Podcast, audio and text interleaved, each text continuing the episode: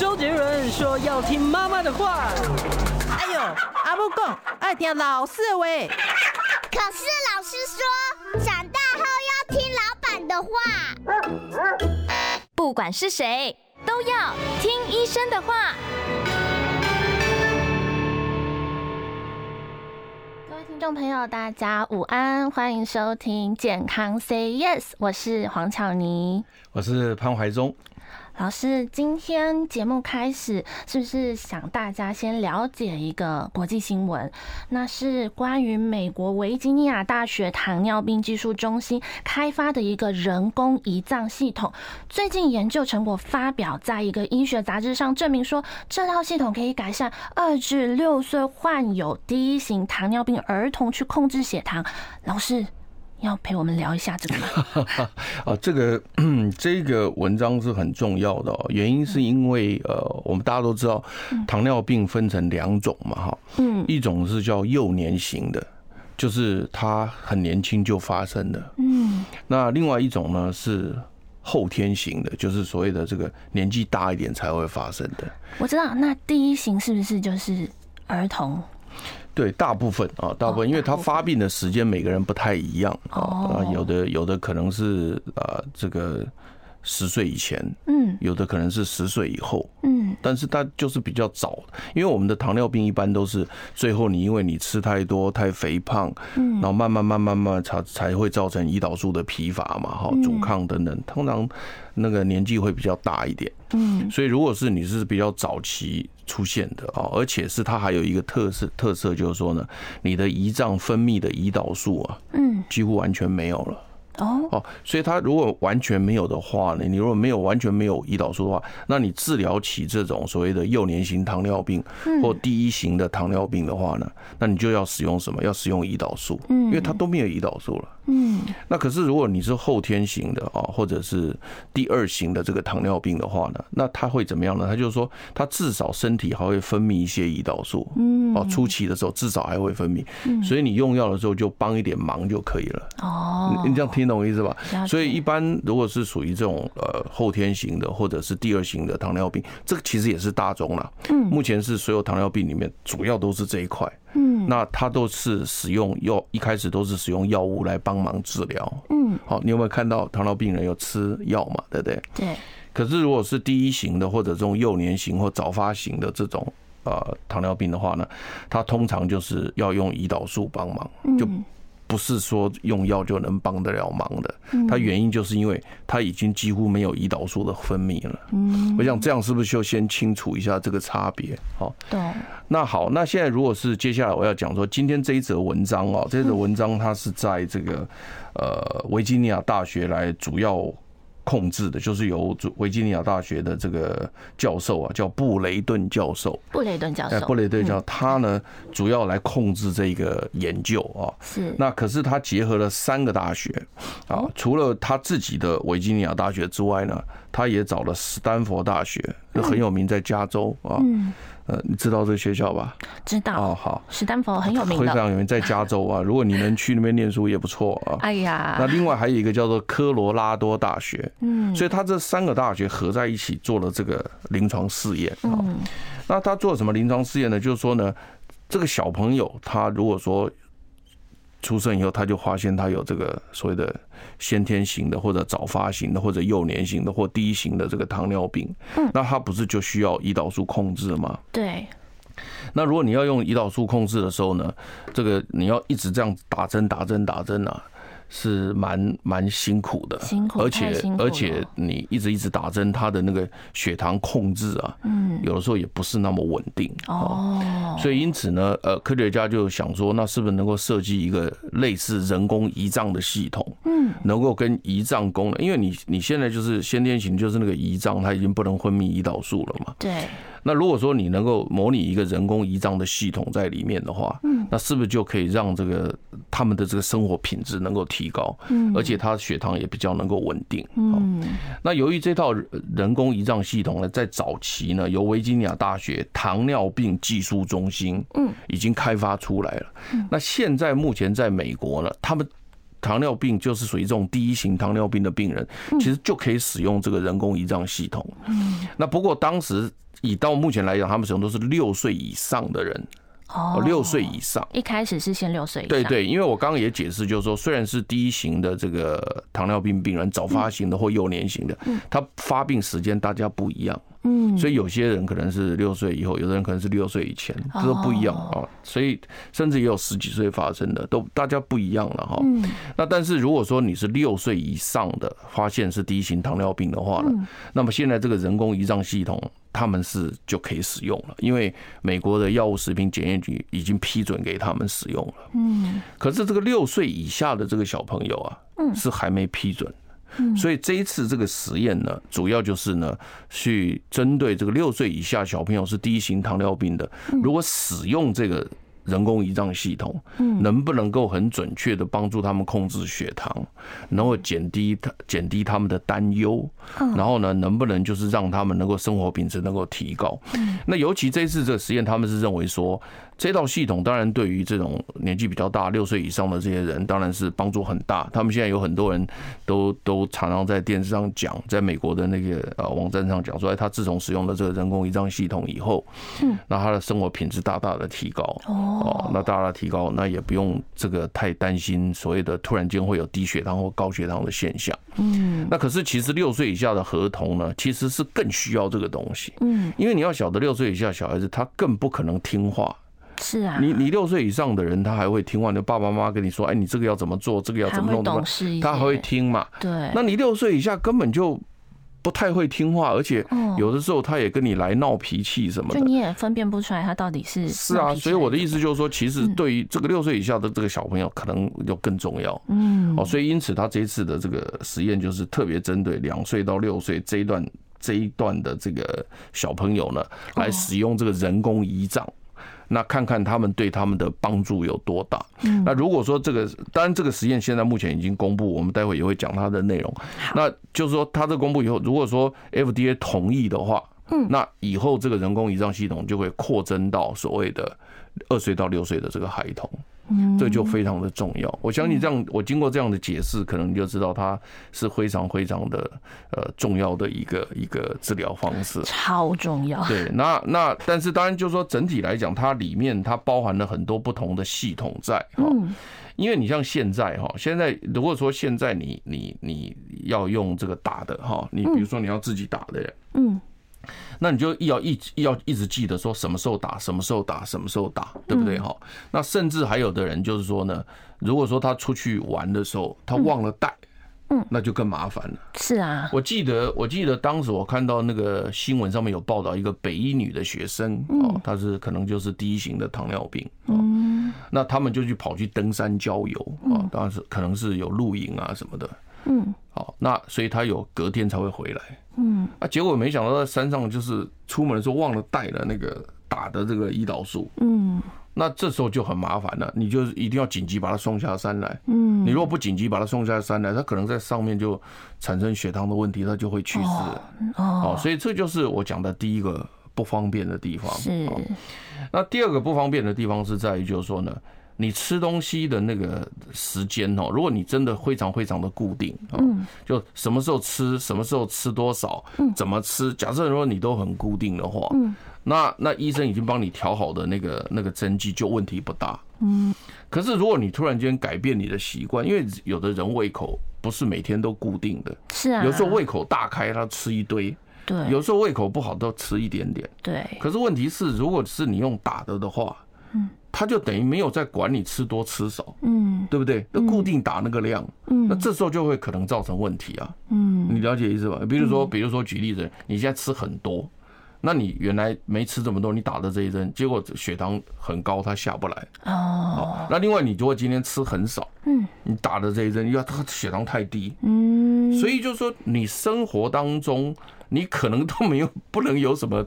惊讶或惊奇，或者所谓的随性，嗯，因为你 你这样的话，很可能造成他整个这个控制上就会出现问题。但是真的太辛苦，太辛苦了。是啊，那所以你你就脑袋你就放到说，真正的人的胰脏有多聪明，你知道吗？嗯，人的胰脏它是它可以不断的监测血液当中葡萄糖的浓度。嗯，就我们自己的胰脏，妈妈给你的那颗胰脏，它不断监测，然后等到你血糖低的时候呢，哎，它就会不分泌胰岛素，它还会分泌升糖素，就把你的糖升上来。嗯，然后如果你的血糖太高的时候呢，它就分泌。胰岛素就把血糖压下，所以你在任何时间测你的血糖，嗯，它都是在标准范围内。老师，我们的胰脏太伟大，太聪明了，太棒了。所以，那你现在假如说你要 你要模拟一个人工胰脏的话，你显然哈，显然要有三个东西。嗯，第一个是什么呢？要一直能够监测你血液当中血糖的变化。嗯，因为刚刚我解释过，人类的胰脏是不是可以随时监测血中血糖的变化，对，所以那你要模拟人工胰脏，是不是你就是要有一个东西能够一直测血糖？嗯，那你有没有想过，现在血糖是怎么测？是不是拿一根针，嗯，然后在这手指头刺一下，然后流了血，然后拿那个仪器测？你有看过这个东西吗？嗯，你没看过，因为我你真的要打屁股哈，没关系，你这个健康节目做久了，你就慢慢知道。他现在就基本上 拿一根针刺在手指头上，挤出血来，然后放在测，然后他几分钟就会得有答案。嗯，那如果说今天你人工胰脏不可能这样子，你不可能就叫一个人每五分钟挤一下挤一下，那好的，那手上全部都是伤口，鲜血淋淋，对不对？这个也不太可能啊。嗯，所以他们就要发展说，能不能连续监控血糖的这个机器。嗯啊，结果我现在这个人工胰脏它就可以连续监测。嗯，它只要一个小小的贴片啊，那个那个贴片不大，就像这个拇指大拇指这个贴片，就贴在这个肚子上。嗯，然后接一台小小的像早期那个 BB 扣的一个小电脑。嗯，它就能够一直不断的每五分钟侦测血液当中血糖的变化。嗯，你说它厉不厉害？强。好，那这样的话就变成说。他就可以一直知道说，哎，你血液当中血糖到底是怎么样变化的？嗯，可是接下去呢，他可能又要接一个所谓的胰岛素注射的泵浦。嗯，因为呢，当血糖太高的时候，他就要叫他多注射。嗯，当血糖低的时候，叫他少注射。所以这个泵浦也要装在这边。那老师，我们先休息一下，进广告，等一下再来聊胖谱。好，好。你要少吃油炸，多吃青菜，出门要防晒，躺着别再看赖。嗯哼，这些都是医生说的。Yes sir。乖，就是要听医生的话。三月二十七号，中广新闻网、流行网双网联播全新节目《听医生的话》。主持人李雅媛、潘怀宗联手各大名医，带来最新健康新知、医疗讯息。星期一到星期五中午十二点，听医生的话。观众朋友好，欢迎回到健康 Say Yes。我们刚刚跟老师聊到了泵浦，老师，我们来继续聊聊吧。对，我刚刚讲过，就是说。一个真正的人类的胰脏，嗯，它能够随时监测血中葡萄糖的浓度，嗯，所以如果你要模拟这个胰脏的话，你首先要有一个机器能够一直持续监控血液当中葡萄糖的浓度，嗯，早期我们的科学界就是没有办法做到这件事情，嗯，那现在可以了，就像我刚刚讲，它有一个贴片，像大拇指大的一个贴片贴在这里，然后呢，它接一个。一个简单的一个一个一个一个小小的一个仪器在这个地方，它就可以收集每五分钟血液当中葡萄糖的浓度。嗯，而且它这个机器呢很厉害的，就是说它可以贴在那边十天。哦。早期我们一开始也有一直都在研究说，我们是不是能够有个贴片贴在这边，然后然后一直不断的得到这个数据。嗯，那早期的数据就是没办法持续这么久，比如说有的可以持续十二小时，有可以持续二十四小时。嗯，但是目前它这个人工胰脏系统，它可以。待十天，那那十天后再换就好了，就换贴片。洗澡什么都不用，不用把它用。对，它不用动，它的都是防水的，哦都是防水的。好，所以因此呢，它这个东西就是说呢，就是非常方便。哦这是第一个要跟你说明的。嗯那我刚刚也解释，就是说，你真正的胰脏是。不仅能够侦测血液当中葡萄糖的浓度，嗯，同时它可以针对葡萄糖浓度的变化呢，而决定胰脏要分泌多少的胰岛素，是是不是？是。所以因此呢，它是一个等于算是一个很聪明的一个机制，就是你需要多，它就分泌多；你需要少，它就分泌少，它随时在调控。嗯，不像我刚刚讲说，在治疗的时候，它的固定剂量，嗯，就你只要。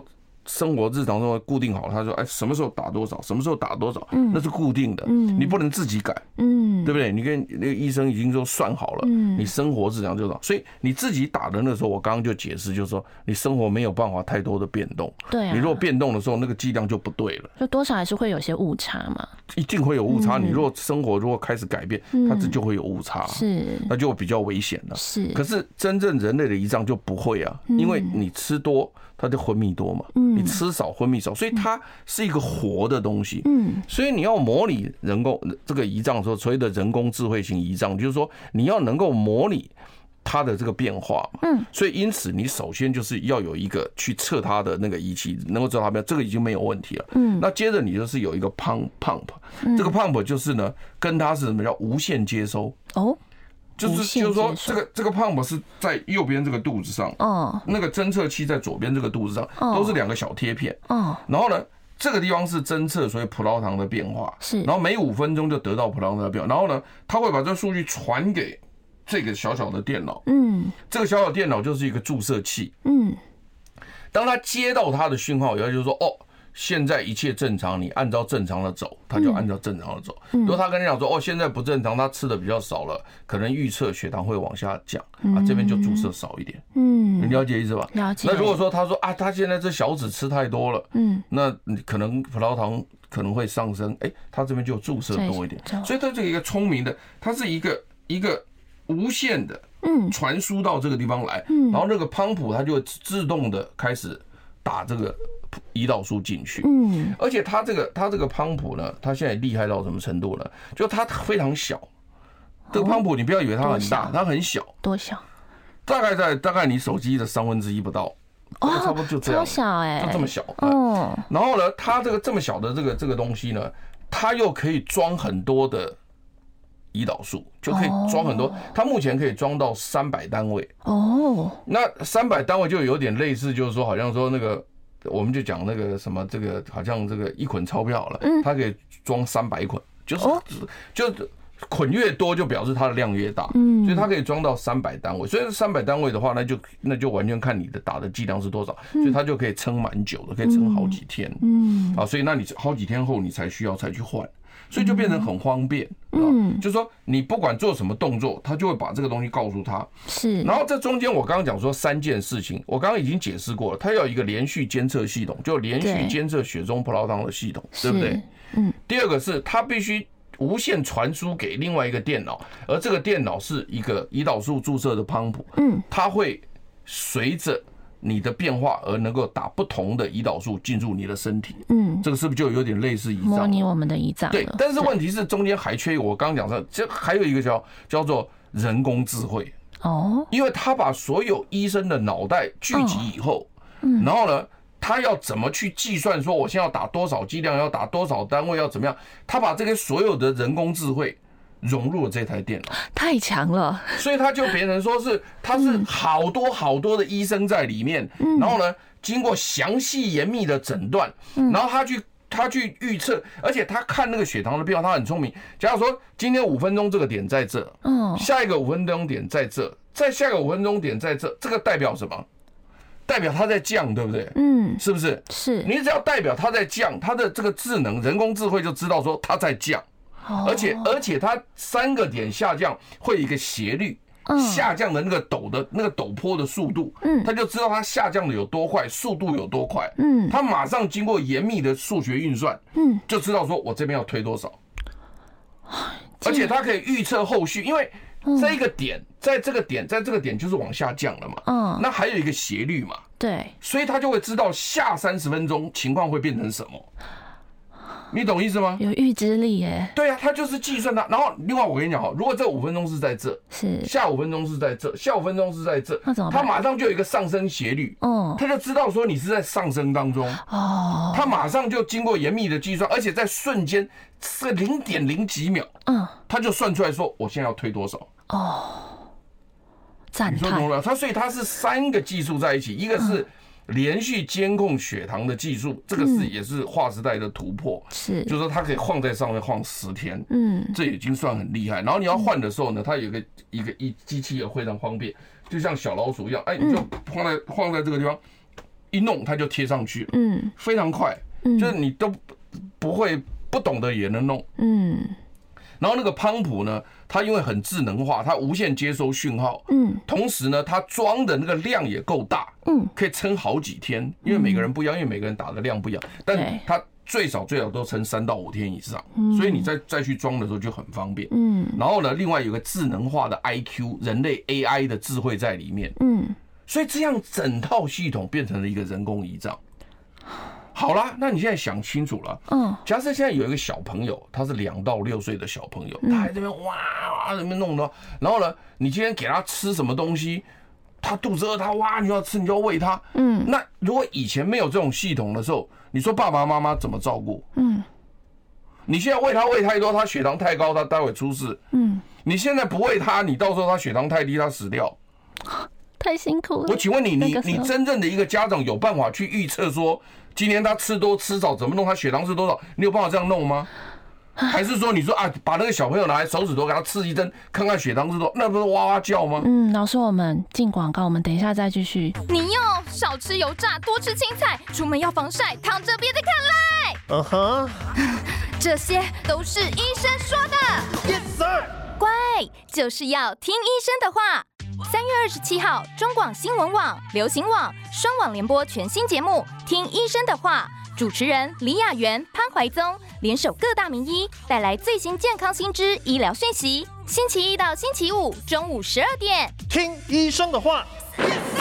听众朋友好，欢迎回到健康 Say Yes，我是乔尼。我们刚刚跟老师谈到哇，为人父母的辛苦啊。是啊，所以你说今天如果你们家里面有个第一型糖尿病的小孩子，二到六岁的，然后呢，你到底是喂他吃还是不喂他吃？是啊。然后呢，你想要知道他血糖有多少，你说真的拿个针去刺他吗？嗯。当然，你偶尔刺一次也好，你也不能一直刺啊，那小孩子也会一直哭啊。对啊。其实还有一个重点，我刚刚没提到，我再提醒你一下，如果你晚上去睡觉，嗯，你晚上十点钟睡觉，到隔天早上六点。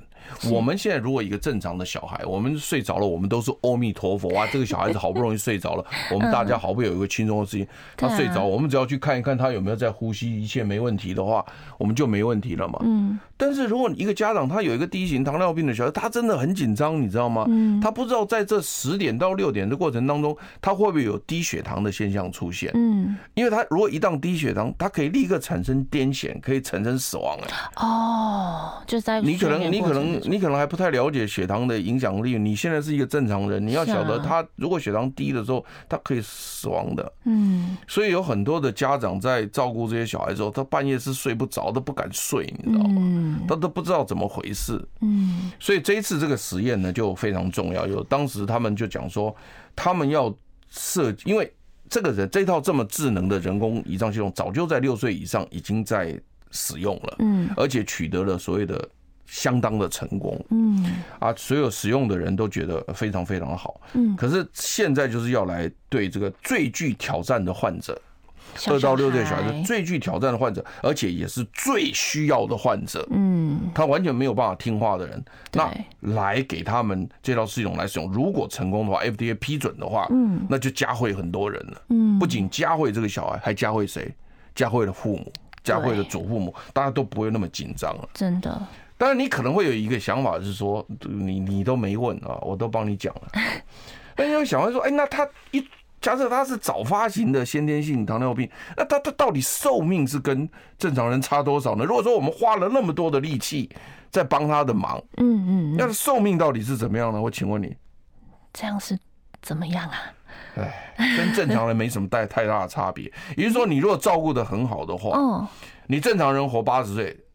第一型糖尿病症，他也可以活到七十几岁，真的，相差不到十年以内。原来是这样，所以他其实是可以生活品质非常好。你你你，可能你要去注意他，所以你不要以为说，因为现代科技已经进步了。今天早期如果说你有一个早发型糖尿病，你可能觉得啊，他这个人生是无望的。是啊。但是因为现在科技进步到这种程度，你可以活得跟一般人一样的正常，一样的健康，一样的快乐，是一样的不用担忧嘛。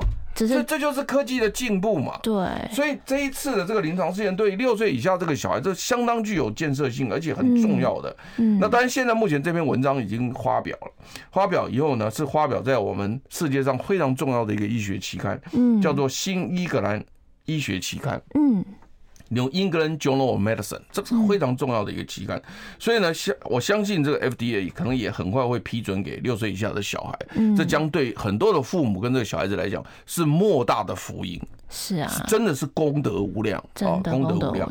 那这一次使用呢，他们这三个学校，维吉尼亚大学、史丹佛大学跟科罗拉多大学的医学院，嗯，总共招募了一百零二位的。二到六岁的儿童哦哦，一百零二位，一百零二位。那么其中六十八位呢是使用人工胰脏，也就是说你找的一百零二位都是因为这第一型糖尿病的病人本来就不多了，是你能够找到一百零二位又二到六，这已经很伟大了。你不要去想那个什么打疫苗几千人，不是这样子啊，那个人数不不能这样比啊。嗯，那所以他这一百零二位里面呢，他六十八位呢就是装上这个人工胰脏，是。那另外六十八位呢？不，另外不，他另外不是六，另外是这个三十四位，是啊，另外三十四位是做什么呢？就是做这个正常照顾，因为在这个人工智慧型胰脏没有出现之前，你还是有正常照顾的方法。对，所有的医学知识，所有的正常照顾，努力照顾他的那三十四位，也就是说也没有让他权益受损。嗯嗯嗯，努力照顾，嗯，努力做，一样努力。那六十八位就装上人工胰脏系统，那就是让他去比较做，那这样两组。对于家长来讲，或者是对于血糖控制量是怎么样的一个情况？嗯，然后这样做做几周呢？做十三周，嗯，也就是说做将近三个多月哦，来看看这两组的情况是怎么样。然后你当然你所有的生活习惯不用改变，就正常吃喝、正常作息这样子。嗯，结果回来啊，大家都非常高兴，为什么呢？因为六十八位装上人工胰脏系统的这些小朋友，嗯，他的血糖控制在那个范围内，因为我们规定要在一个范围内，是不能够太低，也不能太高，在这范围内。嗯，在这范围内的时间呢，大幅度的增加。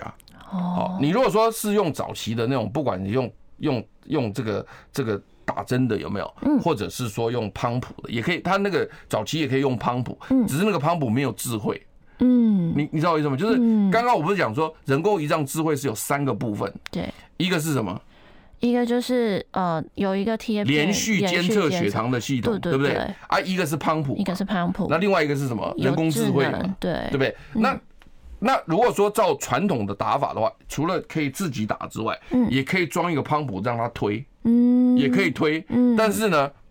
这个泵浦是单独的推，它并没有连接一个连续监测血糖的系统，它也没有连接一个人工智慧系统在里面。对，所以这就不叫人工胰脏，单独的就泵浦注射。嗯，好，所以都可以。那你用那个方式去弄，好，结果呢，发现说。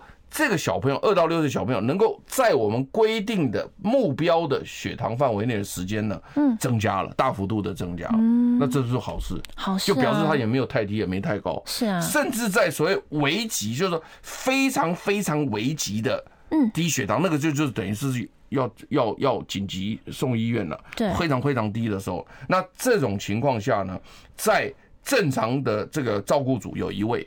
嗯，我想没有一个人能够说你照顾他永远不会出事，这个不太可能。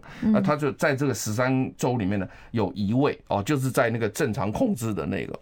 那装人工胰脏的这个呢，嗯，有两位哦。那你会想说，哎，那你比他多一位啊？对，其实不是，因为因为其实在统计学上没有意义。但是另外呢，这一位主要的原因是因为哦，那个管子去堵到了。哦，就是他那个那个泵浦，因为我们这这边不是有个智慧测血糖的东西嘛？对啊，然后它无线传输给这个泵浦嘛？是。那泵浦有一根针要打到肚子里面去，把胰岛素打进去，那一根管子堵住了，结果是管子出问题。对，管子出问题。那所以就是说，这个管子出问题，当然哦，这个是以后要注意的了哈。但是问题是说。这个等于是照顾者也要注意，就是说你要注意去 check 他那个管子有没有还在顺利的这个进行当中。了解。然后当然另外一个情况就是说呢，就是我们上次讲，你记不记得我们上次讲的这个免疫系统？嗯。因为你装一个东西进去，是不是有有什么免疫细胞，它去把它堵住或什么？老师，我们先休息一下。好。你要少吃油炸，多吃青菜，出门要防晒，躺着别再看赖。嗯哼。这些都是医生说的。Yes sir。乖，就是要听医生的话。三月二十七号，中广新闻网、流行网双网联播全新节目《听医生的话》，主持人李雅媛、潘怀宗联手各大名医，带来最新健康新知、医疗讯息。星期一到星期五中午十二点，听医生的话。听医生的话，健康 Say Yes。老师，我们刚刚太匆忙了，我们现在再来。继续听一下，对，所以刚刚就讲说，他在这次实验室六十八名的小朋友，就是六二到六岁小朋友是用这个人工胰脏智慧系统，嗯嗯，那三十四名是用正常的，原来我们做什么样的控制的，就努力这样控制，嗯，那结果他发现就是说呢，在全天二十四小时之内，哈，对，能够让血糖在这个非常安全范围之内的时间，哈，嗯，在。所谓的传统组就是没有用人工智慧系统，是传统组的话呢，但是二十四小时里面的五十六点七 percent，嗯，相当于大概十四小时左右，嗯，所以十四小时是稳稳的在。我们控制的范围之内，嗯，当然你说它中间会有或许有一些飘动出去、飘动下去，但是呢，没有达到所谓危险的地步，嗯，一个是非常理想的地地步，一个是超出我们的理想范围，但是没有到达危险的地步，哦，所以传统照顾那三十四个人，本来我们在尽其所能照顾的情况下，他在二十四小时之内。就可以维持大概将近十四个小时在标准范围内，这已经很伟大了。嗯那如果你使用的这个人工胰脏系统的话呢，它可以增加再增加十二个 percent。嗯，那意思就是说，从原来的十四小时增加到多少？增加到将近十七小时。嗯，那二十四小时里面的十七小时就几乎都在范围内了。是啊，所以这是一个很重大的一个发现，就是说，你如果使用人工胰脏系统这种智慧型的话，它能够让血糖在标准范围内，而且更重要的是，你完全不用管它。哦。不用，对啊，因为你不用管他，你你你自己打，你还要很担心说什么什么什么，你这个完全不用管他，自己在做啊，嗯，方便呢，方便太方便，方便不担心呢，对，而且在目标范围内又特别多啊，嗯，好，那这个是二十四小时内多了大概十二个 percent，嗯，大概是三个小时，所以从大概是十四小时增加到变成十七小时，嗯，在整个二十四小时之内一天嘛，哈，嗯。那更大的重点是他在这边，他说呢，晚上十点到隔天早上六点，大概在困的时阵，大家在睡觉的时候，他的这个增加的比例更高，可以高到十八个 percent。哦，那意思就是说，让我们这些人就是在晚上睡觉的时候更安心嘛。是啊，你要不然说晚上睡个觉，他很紧张啊。对啊，对，想说那小孩子不知道会不会低血糖或高血糖会会不会死掉什么，他很紧张啊。嗯，对不对？那你今天装了这个系统之后，它的维持稳定性又比正常照顾组又多了十八个 percent，嗯，那就可能又多了四个小时多，那就几乎就很安全了，嗯，所以变成祖父母、父母都放下一颗心，也能够好好的睡觉，不必在那边紧张啊，不用在那边轮流看呐，嗯，对不对？所以这个也差很多，所以因此呢，整体来讲，这一次的临床试验发表在《新英格兰》期刊的这样的一个情况，对我们来讲，做人工智慧型系统用在。二到六岁的小孩子上面来讲是相当成功的，嗯，也就是说，目前用在六岁以上的人已经早就用的如火如荼了，啊，只是说，呃，我们这边可能介绍的比较少，嗯，那当然健保恐怕也不能几户，嗯，也不能几户，但是呢，确实对这个整个的这个所谓的这个呃生活品质啦，嗯，哦，这个确实改进很多，所以希望。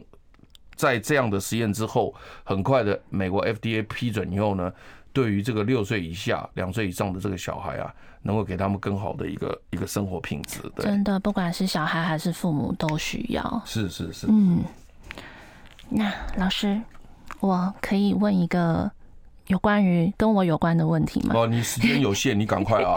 好，嗯，就是因为我最近那个四月四号的时候看到食药署在发文说，哦，大家上班呐、啊、上课超想睡，很可能是日间过度困倦。那这个东西就是像是他提到说，像白天没办法保持精神，甚至会无意识睡着。嗯，然后这个东西是持续了三个月以上的时间。老师。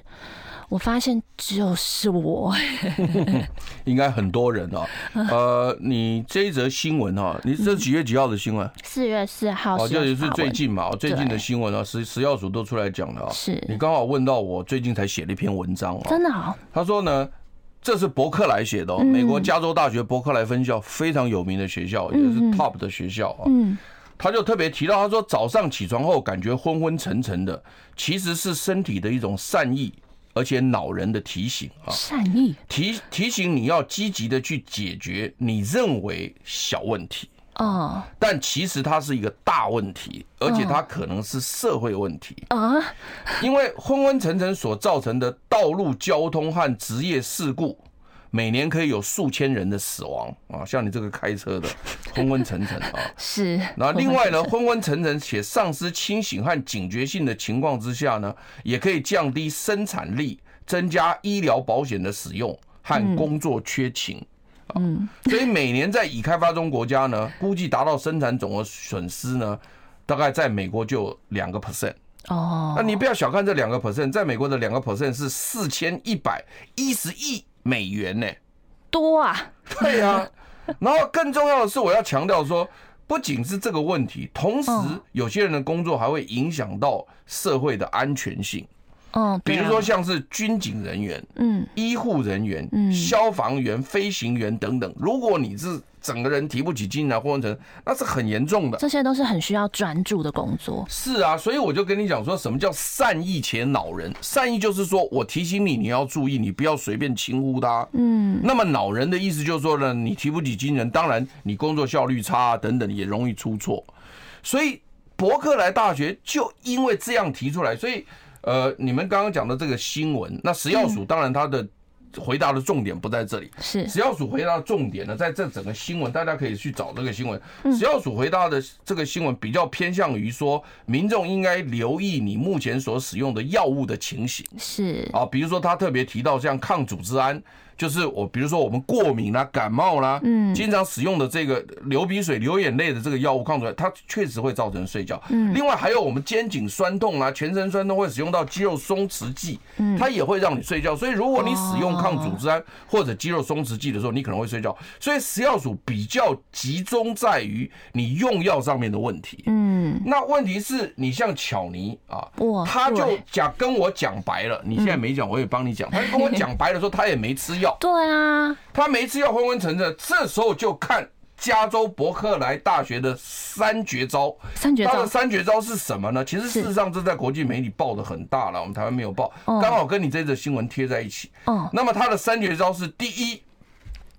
每天都要做运动，显然你没有，我没有，懒，对不对？我懒，所以呢，你所以你就昏昏沉沉嘛。是，所以你每天要做，哇，他为什么每天要做运动呢？目前我们觉得，做运动可以提高身体的新陈代谢率，嗯，同时可以让人快乐，嗯，而他们在这一次的研究当中，在伯克莱的研究当中发现，快乐的人清醒程度是高的，嗯，我每天早上起来我很快乐啊，我觉得我很快乐的时候，我当然清醒程度就是很高，所以每天要运动，嗯。第二个是每天要睡足七到九个小时，嗯，成年人也要睡超过七小时。所以如果你现在每天给你睡觉时间根本不到七小时的话，那你是错误的。我请问你，你几点睡觉？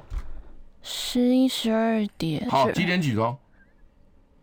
可能有时候不要不好意思讲，六点七点就起来了。是啊，那你就不到七小时嘛。老师，那。我们你就是错误嘛？你事实上你要你要我时间不够了。你要少吃油炸，多吃青菜，出门要防晒，躺着别再看赖。嗯哼，这些都是医生说的。Yes sir。乖，就是要听医生的话。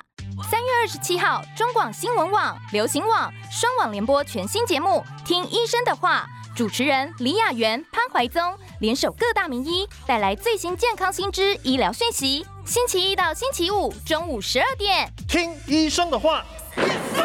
医生的话，让我们一起向健康 say yes。刚刚呢？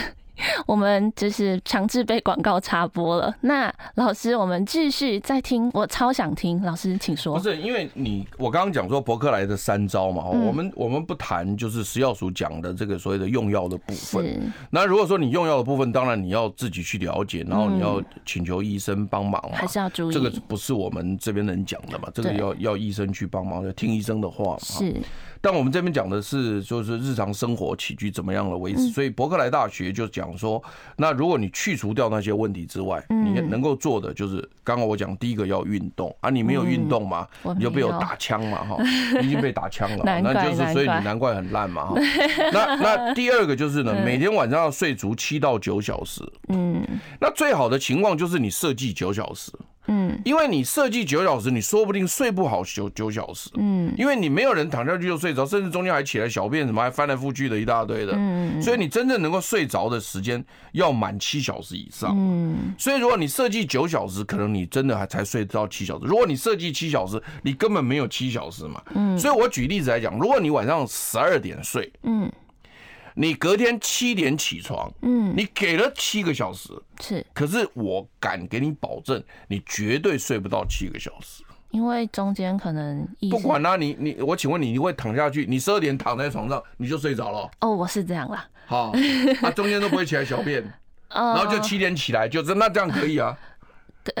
你有这么伟大吗？可是主要是其实我有点不稳定，我有时候。这样有时候又哎更睡得更少，然后有时候再睡长一点，就是我是很不是，反正就是你根本就是不 stable 嘛。对，那问题是你你本来这个就是要固定嘛。那如果是固定的话，我建议大家是不要弄得这么紧，不要说你十二点到七点，你说七个小时，因为真的人没有办法这样。没有，我跟你讲，所谓的七小时就是说你十二点躺下去，对不对？嗯。哎，睡着了，躺下瞬间睡着。嗯。然后呢，一起来七点，你有办法这样吗？每天？你有这么厉害吗？嗯，中间做梦会突然惊醒啊。是啊，这是可能的嘛，对啊。所以我的意思就是说，我们通常给的时间要给宽一点嘛。那七到九小时，你就最好是给他八小时或九小时。嗯。所以你应该是怎么样？你应该是，比如说是。因为有的人要上班，你你就不要讲说你没上班，不然到大家又打你枪哈。所以呢，正常来讲，上班的人大概七点钟都要起床了，甚至六点半就要起床，有的还要送小孩嘛。我们大家讲白一点都是这样，大家都是过来人嘛。你还没过来，我过来了。但是也有看过啦。好，对。所以我的意思就是说，我们通常来讲有小孩的人，大概都十一点就要睡觉了，哦，或者甚至十点半，好，就算十一点好了。是。那你要睡八个小时的话，隔天就是七点起床。嗯。所以你应该是十一点到七点，或者甚甚至好一点，十点到七点那会更好，或十点到六点这样的情况，因为有时候你上班起床，小孩子上学其实蛮赶的啦。嗯，我跟你讲，那个每天叫小孩哈，嗯，都一肚子气。我小时候都赖床啊，我不要。我跟你讲了，因为你现在还没有小孩，我是过来人，其实叫小孩是一肚子气了。真的。那小孩子叫他去睡觉也是一肚子气了。真的。所以因为他们都不去睡觉，所以一般来讲，我们都希望早上就是晚上十点钟他们都要上床，甚至有的家庭九点就叫你上。赶快去，赶快去，上床上床。对啊，睡着又。你 你的大人赶快做点事情啊，因为家事嘛，对，早餐啦，对，倒垃圾了，什么你得弄一下嘛，对，弄一下，然后洗洗澡，弄弄洗衣服，晾一晾，嗯，你隔天就要上班呐，嗯，所以你说真的是为什么说现在的这个少子化也是这样，就是说大家真的是很辛苦，嗯，都是家己都过不好啊，嘿，过来过节那就就辛苦哎，你这样听懂吗？听啊，那你会不会生小孩？我想啊，但是。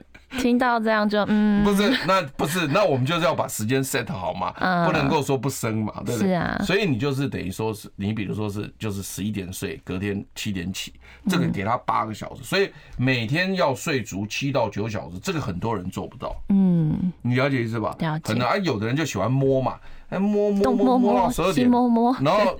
就要去睡觉，隔天六点要起床，睡不到六小时。我就很爱摸来摸去。我昨天也摸来摸去。没关系。然后呢，第三个就是我刚刚在这个广告前被你们切断的啊。是。就早餐很重要。嗯。早餐如果吃不好的话呢，你就昏昏沉沉。嗯。哦，请问你早餐都吃什么？不固定。有时候喝喝一杯鲜奶，有时候又吃点面包，就一口两口，又被打枪，干了，又是乱七八糟，对，乱七八糟。你现在以目前博客来做的研究，他说，如果你想要早上是清醒的，不要昏昏沉沉的话，早餐相当重要。而且早餐重要到什么程度？他说你的配比哈，嗯，因为我们人类的脑袋是需要葡萄糖的，嗯，如果你脑袋没有葡萄糖，一定昏昏沉沉，嗯，所以他不建议说你去一直去吃黑咖啡啦，或者是去什么提神的，他他们不建议。但好多人早餐我知道，I mean I know，但是他认为伯克莱不是我讲的，伯克莱大学讲的，伯克莱大学讲说你不应该使用这种方法，啊，他应该去使用自然的方法让他解决，嗯。嗯，不要是一直依赖这种提神饮料，嗯，他们认为是不好的。那我也不能不吃早餐，当然要吃啊，一定要吃，当然要吃。我有时候就忘了，而且吃早餐他必须要吃什么？他这边有规定，嗯，就要吃高碳水化合物的食物哦，但是低精制糖的早餐哦。那这两句话你听得懂吗？高碳水化合物哦，我现在笑。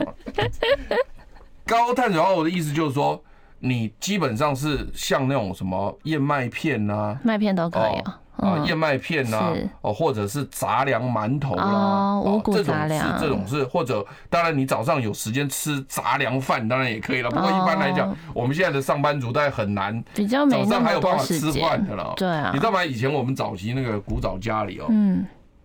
早上起来，妈妈都会准备一桌菜呢。嗯，你知道吗？嗯，你知道这是？你说传统一点有啊，然后清粥小菜之类的，对对，什么都有呢。哦，那是那是，你基本上没时间拿去啊。嗯，我我讲句实在话，起来小孩子弄弄书包背背，然后那个拿就走了。嗯，我我记得我当时最常见的是我在开车，嗯，我女儿在旁边吃，嗯。真的没有时间了，上了车就没空了，你就基本上就在车上吃。早餐店抓个三明治走了，这样。不，那这个基本上我没有你那么糟了，我不 抓三明治，我的早饭是昨天晚上做好的。哦哦，所以我就跟你讲说，你显然还没有当妈的这个经验，你是要昨天晚上做好，然后早上稍微热一下，然后带走嘛。嗯。所以我女儿都都在车上吃，所以我每天早上要送小孩上学嘛。嗯。那所以那个时间就要拉得很长，因为你送他去上学再回来就半个小时一个小时就不见。你呢？完了你自己还要去上班嘛？所以那个时间就是很啊，尤其那个时段都是塞车时段。嗯，老师怎么办？这个题目时间时间上我们来不及，可是真的太有趣了。我们下次还可以再讲。对，但是你要记得要吃低精制糖的。低精制糖。你如果喝一杯甜的奶茶或甜的豆浆。你就完蛋了，一定昏昏沉沉。好，那我们就看观众，如果还喜欢继续听的话，可以继续在下面留言告诉我们，下次你还想不想听？我是很想听了。好了，那那那个下星期五再见吧。对啊，下星期五再见吧，大家拜拜哦，要有一个愉快的周末。